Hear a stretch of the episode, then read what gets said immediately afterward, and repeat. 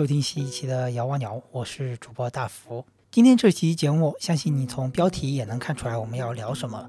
之所以要聊这个话题呢，是跟之前发生的两件小事有关。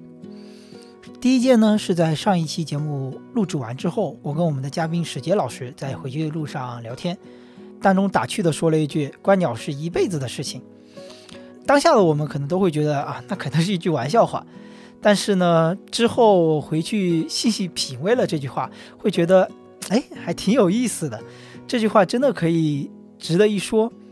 这让我回想起我最开始看鸟的时候，当时我会觉得，我想要找一个爱好，这个爱好可能可以持续非常久、非常多年，然后我可以积累非常多年的经验，让别人一下子很难达到那样子的一个程度。后来我就发现，观鸟可能是符合我想象的这么一件事情。那第二件事情呢，是之前跟一位我非常尊敬并且喜爱的鸟友金龟子老师在饭桌上的一次谈话。他聊起来，他之前非常喜欢攀岩运动，但是这几年他都不攀岩了，专心看鸟。为什么呢？是因为他觉得他非常担心他老了，有一天真的看不动鸟了，跑不动那么多地方，很难再有呃那么多的精力非常充沛的到各个地方去找鸟看鸟。所以他就非常珍惜他现在这几年的时光，因为他觉得他这几年可能是看鸟最旺盛的一个时期。这两件事呢，都让我想到了今天的这一期话题，就是我们每个人都会有老的那一天，我们的身体各项机能都可能会下降，可能腿走不动了，可能耳朵不够灵敏了，也有可能眼睛开始看不清东西，视力非常下降了，这是我们衰老都必将面临的问题。那与此同时呢，还有那么一群人，他们可能因为一些意外、因为一些事故，或者是可能天生的原因，导致身体的某项机能有一定的障碍。那他们可不可以观鸟呢？今天呢，就想跟大家一起来畅想一下，比如说五十年之后，我们这种老年人观鸟群体观鸟的一天会是怎么样的一个情景呢？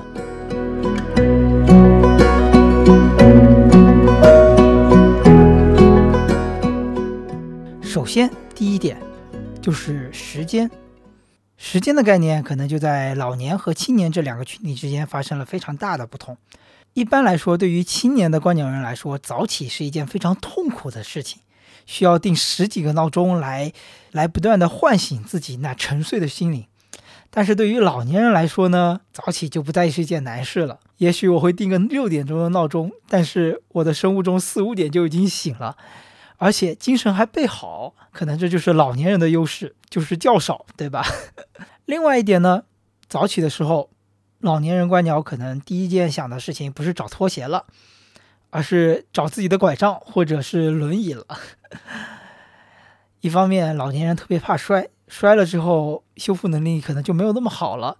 也许会导致身体上肢体的一些行动不便。所以，轮椅或者拐杖可能会是大部分老年人的一个常态了。当然，我们也不知道到时候的一个医疗条件会是一个什么样的状态，对吧？那在简单的洗漱之后呢，就是要收拾东西，准备出发了。和青年的时候状态不一样，可能就是一个劲的往背包里塞各种各样的东西，然后背起你的相机和望远镜就直接冲出门了，对吧？但是老年人不一样，老年人要准备的东西啊，就非常的琐碎和多了。那你比如说，啊，除了望远镜这是必备的以外，可能要有更加额外的保暖的衣服，保护头部的毛线帽，还有必备的药盒、急救箱，对吧？因为可能那个时候身体有各种各样的基础病啊，或者是心脏疾病，我也不敢想象。不过以防万一嘛。还有一点非常不同的，我猜哦，那个时候我可能就不会带我的长焦相机了。一方面可能是行动没有那么方便，不可能再像呃以前一样背着那么重的一个东西在雨林里面穿来穿去的。第二点呢，也有可能就是说，在那个时候对于鸟类摄影这个事情放下了很多的执念，不在于追求拍出非常好看的照片去朋友圈里面炫耀。或者是自我陶醉，也有可能就是想拍的鸟种都已经拍完了他所有的毕业照。不过这一点可能就有点痴人说梦了。但是我相信，可能那个时候会更加的返璞归真，回归到一种古法观鸟当中，听鸟叫的声音，然后或者是通过望远镜来观察它的行为。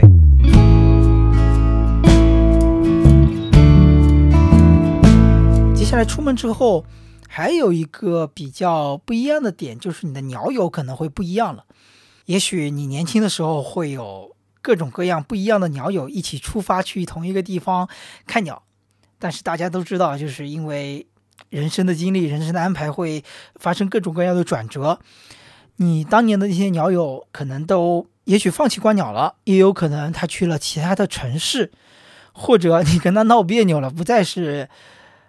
亲密无间的鸟友了。但是大家都知道，多了一个人。一起去看鸟，那种乐趣会是非常不一样的。所以有可能到那个时候，我会在我的养老社区里面发展出一两个老年观鸟好朋友，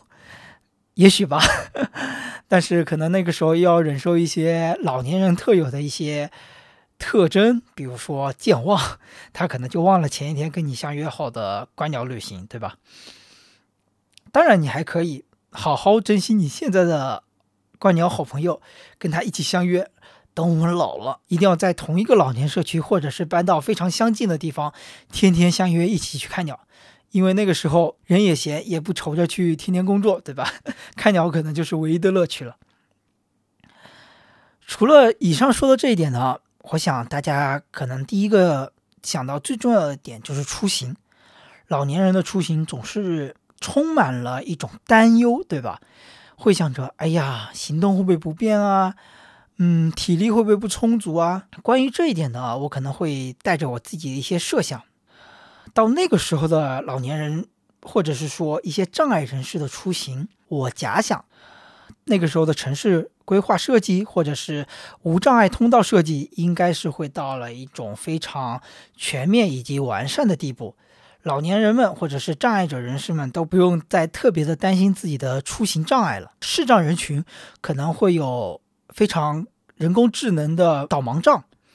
它可以检测它所扫描到的一切，来提醒你前面会有的障碍。那轮椅以及拐杖人士呢，可能会有无障碍通道来供你通行。与此同时呢，一种无障碍的导航可以植入到每个人的手机里面，作为这些障碍人士最常使用的一种 APP。它可以最贴心的提醒你，呃，离你最近的一个无障碍路线，帮助你达到你最想要去的一个目的地。就在前几天，一个无障碍环境建设法通过了决议，正式立法实施了。那这一点看来，我相信就是一个信号，相信在不久的将来，我们的城市、我们的生活环境会有更多的这种鼓励障碍人士出行的条件成立。正是因为有了这些条件的成立。我们这些障碍人士可能会更有勇气，更加的向往户外的生活。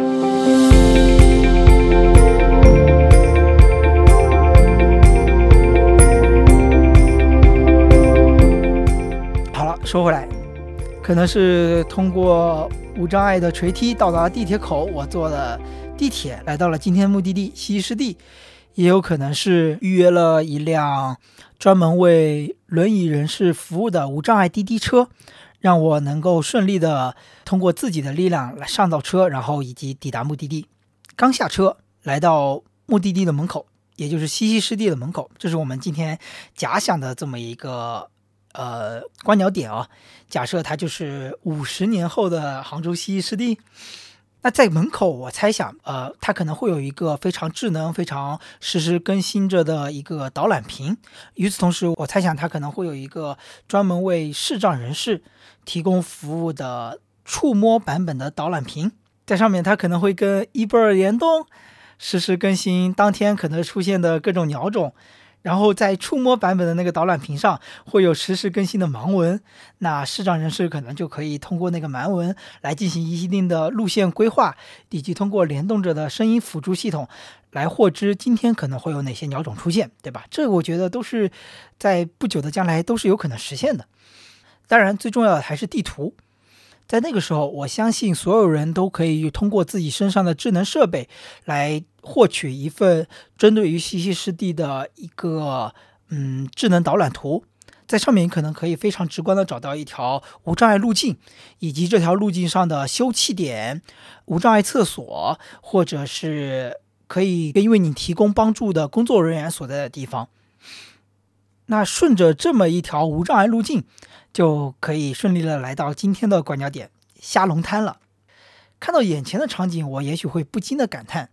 这个虾龙滩跟五十年前也没什么不一样嘛。但是表面上看起来没什么不一样，但底子里也许是面目全非了。不过这种面目全非是要带上引号的。相信在不久的将来，我们生活的环境会从所谓的无障碍设计，会慢慢过渡到通用设计，以至于到最后更加人性化、更加有针对性的包容性设计。那这三种设计呢，其实都是属于一种阶段性的不同。那你比如说我们熟悉的无障碍设计，那作为一个曾经的设计师啊。无障碍设计呢，其实就是依据这一系列的无障碍设计法则来为这个设计增添它应该有的那一项部分。总的来说，它可能会比较的呆板，呃，或者是认死理。其实它没有非常全面的照顾到各种各样的障碍人士他们不同的需求。那通用设计呢，它可能会想要说，哎，既然有那么多人，他可能会有更不一样的需求，不如我就设计一个大家都可以用的需求就好了呀。这样保持一个最低或者是说最普遍的使用水准，这样大家就有了统一的设计方法。其实后来可能也会发现，这并不是一个非常好的解决方法。那包容性设计呢，会更加针对不同的障碍人群，比如说你是肢体障碍，你是视觉障碍，或者是你是听觉障碍。或者你有可能是一定的心理障碍，有自闭症的儿童之类的，根据不同的人群设置不同的方法，而这一些方法都在同一个地方都有不同的呈现，所以各式各样的人群就可以有独特的行为方式和使用方法。举一个例子，那就以我现在身下的冰水步道为例，最开始可能就是要为这个冰水步道增添一个无障碍坡道。轮椅使用者呢，可能通过这个步道来到了这个冰水步道，但是你会发现这个冰水步道有高有低，还是有各种不同的台阶，其实并没有达到一个真正使用的效果。那通用型设计呢，可能就会把这个冰水步道变成全是坡道的一个通行路径。那这个时候，健全人士可能又会没有那么好的体验，因为有时候他可能想要更快的达到一个高处，呃，更快的达到一个高点，这样的一个设计可能就就并没有很符合他的使用需求。那包容型设计呢，它可能又有台阶，又有坡道，也会有专门的慢行步道以及各式各样的休憩点，这样子可能就会更加符合所有人的需求。所以，希望在不久的将来。这种包容性设计的概念能更加的融入到整个城市以及所有的公园、公共设施、公共建筑以及住宅当中来，能让我们更多的障碍人士更有倾向性的去探索外边的世界吧。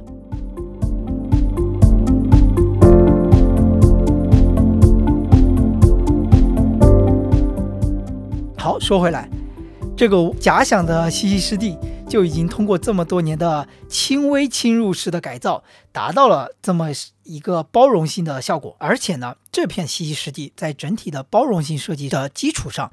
还有一个特别的点，就是它加入了五感的针对性设计，就是针对我们的眼、耳、口、鼻、触这五个感官，来增强不同感官缺失的人群，他们对整片湿地的利用。不过，在具体聊这个假想之前呢，要先进行一个常规程序，就是公布一下上一期的神秘鸟种以及获得我们这个提走冤耳机奖品的幸运听众。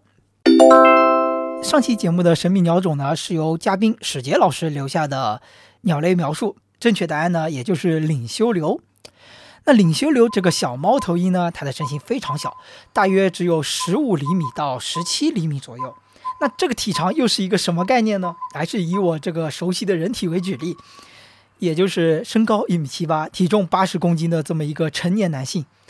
领袖流可能就只有我的一个手掌那么大，可想而知它是一种多么小的猫头鹰啊！它呢主要是分布于秦岭淮河以南的大部分区域，而且它是一种以日习性为主的猫头鹰。它非常喜欢停在鳞冠层，而且它在摆动它的尾巴的同时还会进行鸣唱。不过呢，它的鸣叫声往往会引来小型雀鸟的围攻，因为你别看它个头不大，它却是以小鸟为食物的一种猛禽，所以呢，它往往会更加受到这些小型雀鸟们的警惕和讨厌。那提到领袖流呢，就不得不提另外一种猫头鹰，就是斑头绣柳。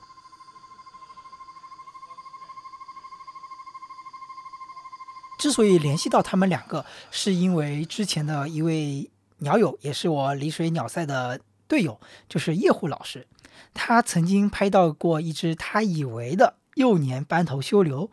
后来经过另外更加资深的鸟友老师的指正，才发现原来那是一只领袖流。所以今天我还可以跟大家来讲一讲领袖流和斑头修流之间的区别。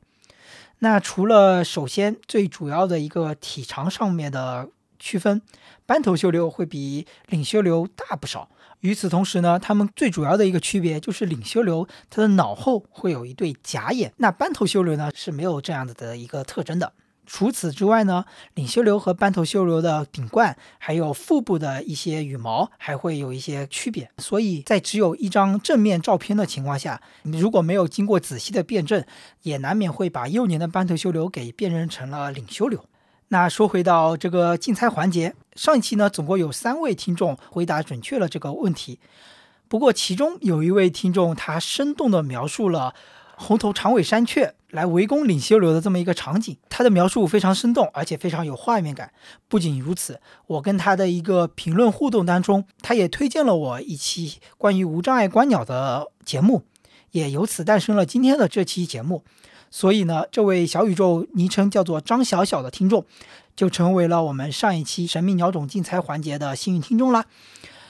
节目之后呢，我会联系你。如果你听到了这期节目，也欢迎你主动的加我，我会把奖品邮寄给你。那么说到本期的奖品呢，依旧是我们的老朋友 T 走渊，这幅以现代主义建筑大师莱特的流水别墅以及黑鸢这种鸟种作为设计灵感的舒适型无线蓝牙播客耳机，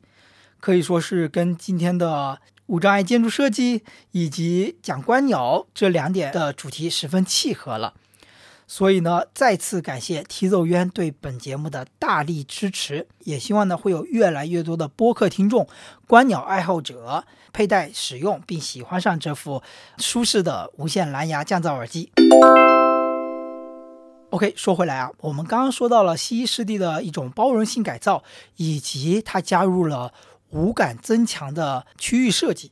那这五感区域型增强设计到底是什么玩意儿呢？首先啊，对于我这种老年人来说，最友好的那肯定就是听觉上开外挂般的提升了。你知道这人老了，听力就是耳朵背，你说什么都听不清。你说的马东什么马什么没，是吧？这不就是一个最经典的例子吗？而且这就有点像回到了新手村。就比如说，当你是一个观鸟新手的时候。你可能会听到一堆鸟叫声，但是一只鸟也辨认不出来，你只能靠看，等它出现了，你才会拿起望远镜和相机找到它。对于老人来说也是一样的，听觉在这个时候也不起作用了，因为可能就听不到它那种细微的叫声了，也只能等它飞到你面前的时候，你才发现哦，这里有只鸟出现了。不过呢，在这个时候。啊，整片湿地公园会有一个匹配的语音辅助系统，你可以戴上你的耳机，并且连上它覆盖整个公园的 WiFi，它可以过滤并放大它所捕获到的你附近的鸟种声，在你的耳朵里放大，这有点像 AirPods 的嗯扩音器的功能。不过呢，这个会需要更多的一个技术手段以及整个湿地公园的设计策划了。不过，相信如果有了这一点，不仅仅是对于这种耳朵背的老年人，或者是对听力有部分障碍的人士，都会起到一个非常大的帮助。有了这样子一个声音辅助系统，你可能就可以听到远处的啄木鸟非常轻微的嘚嘚嘚啄木头的声音了。那除此之外呢，还要讲讲视力。你比如说，一个老年人。他到了年老的时候，难免会有白内障之类的一些呃状况。那做完手术之后，可能视力也不会像以前那么好了。不过呢，湿地还是有它可以做的地方，比如说，整个湿地可以增添它整个树木种类的变化，有高的，有低的，有投影面积非常大的大乔木，也可能会是一些比较细长型的水杉林。那通过这些从模糊的轮廓能够分辨出来的区别和变化。一定程度上能够帮助一些视障人士辨识出这块是一个什么样的区域，它是一片水杉林，它是一片水池，让人的感受能有更多的变化和新鲜感。那在一定程度上就能帮助视障人群对这块地方会有更多的探索欲。当然，针对视障人群，这个只是一方面，因为还有可能是一些全盲的人士，他也想来尝试一下观鸟这项活动呢。那。一定程度上，他可能只能通过他的耳朵来听。不过，还有一种可能，那就是触摸。一方面，他可以通过道路铺装的平滑程度来判断出自己的一个位置的变化，可能是从入口处最为人工化的抑制地面，到越来越靠近自然环境的砾石路面，都能通过这种触觉的变化来判断出自己是否是越来越靠近适合听鸟的区域位置了。那道路两旁可能还有触手可及的立体浮雕，或者是盲文的景观墙，也可能是流动的一种水景墙，来暗示和告知视障人士目前所处的位置。当然了，还可以设置一些跟湿地本区域所有的鸟类相近的一些鸟类手办，它的尺寸可能是跟实际的鸟类差别不大的。通过在手中的比划和听到它们的声音。在视障人士的脑海当中，也能浮现出一种鸟的形象的画面，对吧？这些可能都可以作为一种方法，让视障人士来体验到观鸟、听鸟、欣赏鸟的这么一种乐趣。不过呢，在这些区域中呈现的一些花香、果香，或者是秋天落叶的味道。也有可能是空气中湿度的变化，都可以引起障碍人士的更加敏感的器官捕捉。那味觉呢，可能可以更多的尝，当然不是说让你去吃鸟了，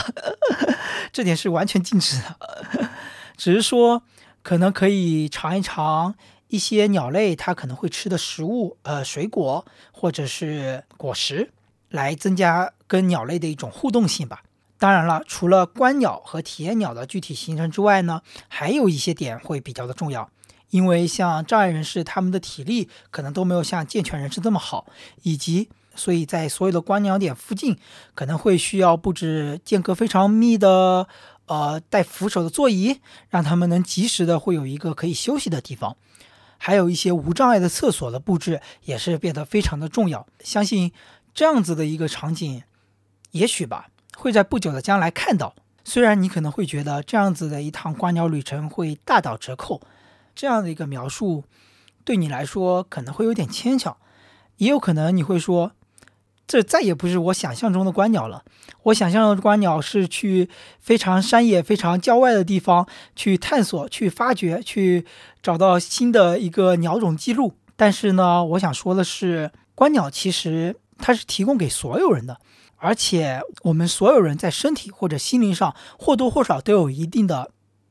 残疾的程度。这话可能说起来不好听，但是我们不得不承认，我们每个人都不是完美的。我们在在某一个方面都会有一定的小缺陷。也许是我的平衡感没那么好，那也有可能我的嗅觉没有那么灵敏，我的味觉也没那么好，或者是某一个期间我打球崴伤了脚。那我又算不算残疾人呢？在打球崴伤脚的这个期间，我又想去看鸟，我该怎么办呢？而观鸟它其实是可以提供给每一个人的。除此之外，非常重要的一个感受是，上次在参加了一个由阿里公益组织举办的草坪户外音乐节，他们邀请了可能有上百个有。各种各样可能不同方面障碍的人群，因为在一般的印象当中，音乐节可能都是一群年轻人在草坪上蹦迪，对吧？那种非常欢乐的场景。但是当我参与到公益音乐节这项活动当中的时候，我会觉得，嗯，这些障碍人士能拥有一次户外活动，会更加的开心。我就会觉得这片户外和他们会更加的合适，你知道吗？嗯，同样的一片绿地。也许会在他们的心中发挥出更大的能量。那观鸟也是如此，让他们感受到鸟的可爱、魅力，以及找鸟、听鸟、辨识鸟的这种乐趣，可能会比起我们健全人心中带来更大的力量和作用。所以，为什么不呢？而且在这里，我会想说立下一个决定，就是说，在将来我一定要实行一次帮助或者带领障碍人士观鸟的一个活动。也许人不会很多，可能观鸟的一个区域范围也有限，但是我相信会有那么一群人，他们会对这个自然会有更多的探索，更多的向往，而观鸟可能就是一个非常好的窗口，帮助他们打开。户外活动的一个新世界，所以呢，这就是这期节目的全部内容了。也许听起来会有一点点奇怪，因为可能这是一个对于未来的假设。不过，我是希望这能给我们带来更多的畅想，在未来的一个世界里面，呃，我们的环境能够容纳更多的多样性，会有更多的包容，我们能够更多平等的对待身边的每一种生命。当然，还别忘了，还有最后一个神秘鸟种的环节。今天的这个鸟种呢，它的声音可能没有特别的有明显性，但是它有个特征，就是它的两只眼睛是长在脑的偏后部的位置，而且呢，它是一种夜行性的玉科鸟类，比较常见于呢在沼泽、湿草地或者是一些灌木丛当中。不过，在一些小溪和农田当中，也是可以看到它们的身影了。与此同时呢，它们的头部和腹部都有一些黑色的横纹。不知道这样子的描述，你们能不能猜出它是什么样的鸟种呢？欢迎把你的答案和跟它发生的有趣故事留言在评论区，我会选出当期的幸运听众。感谢大家对本节目的大力支持和收听，我们下期再会，拜拜。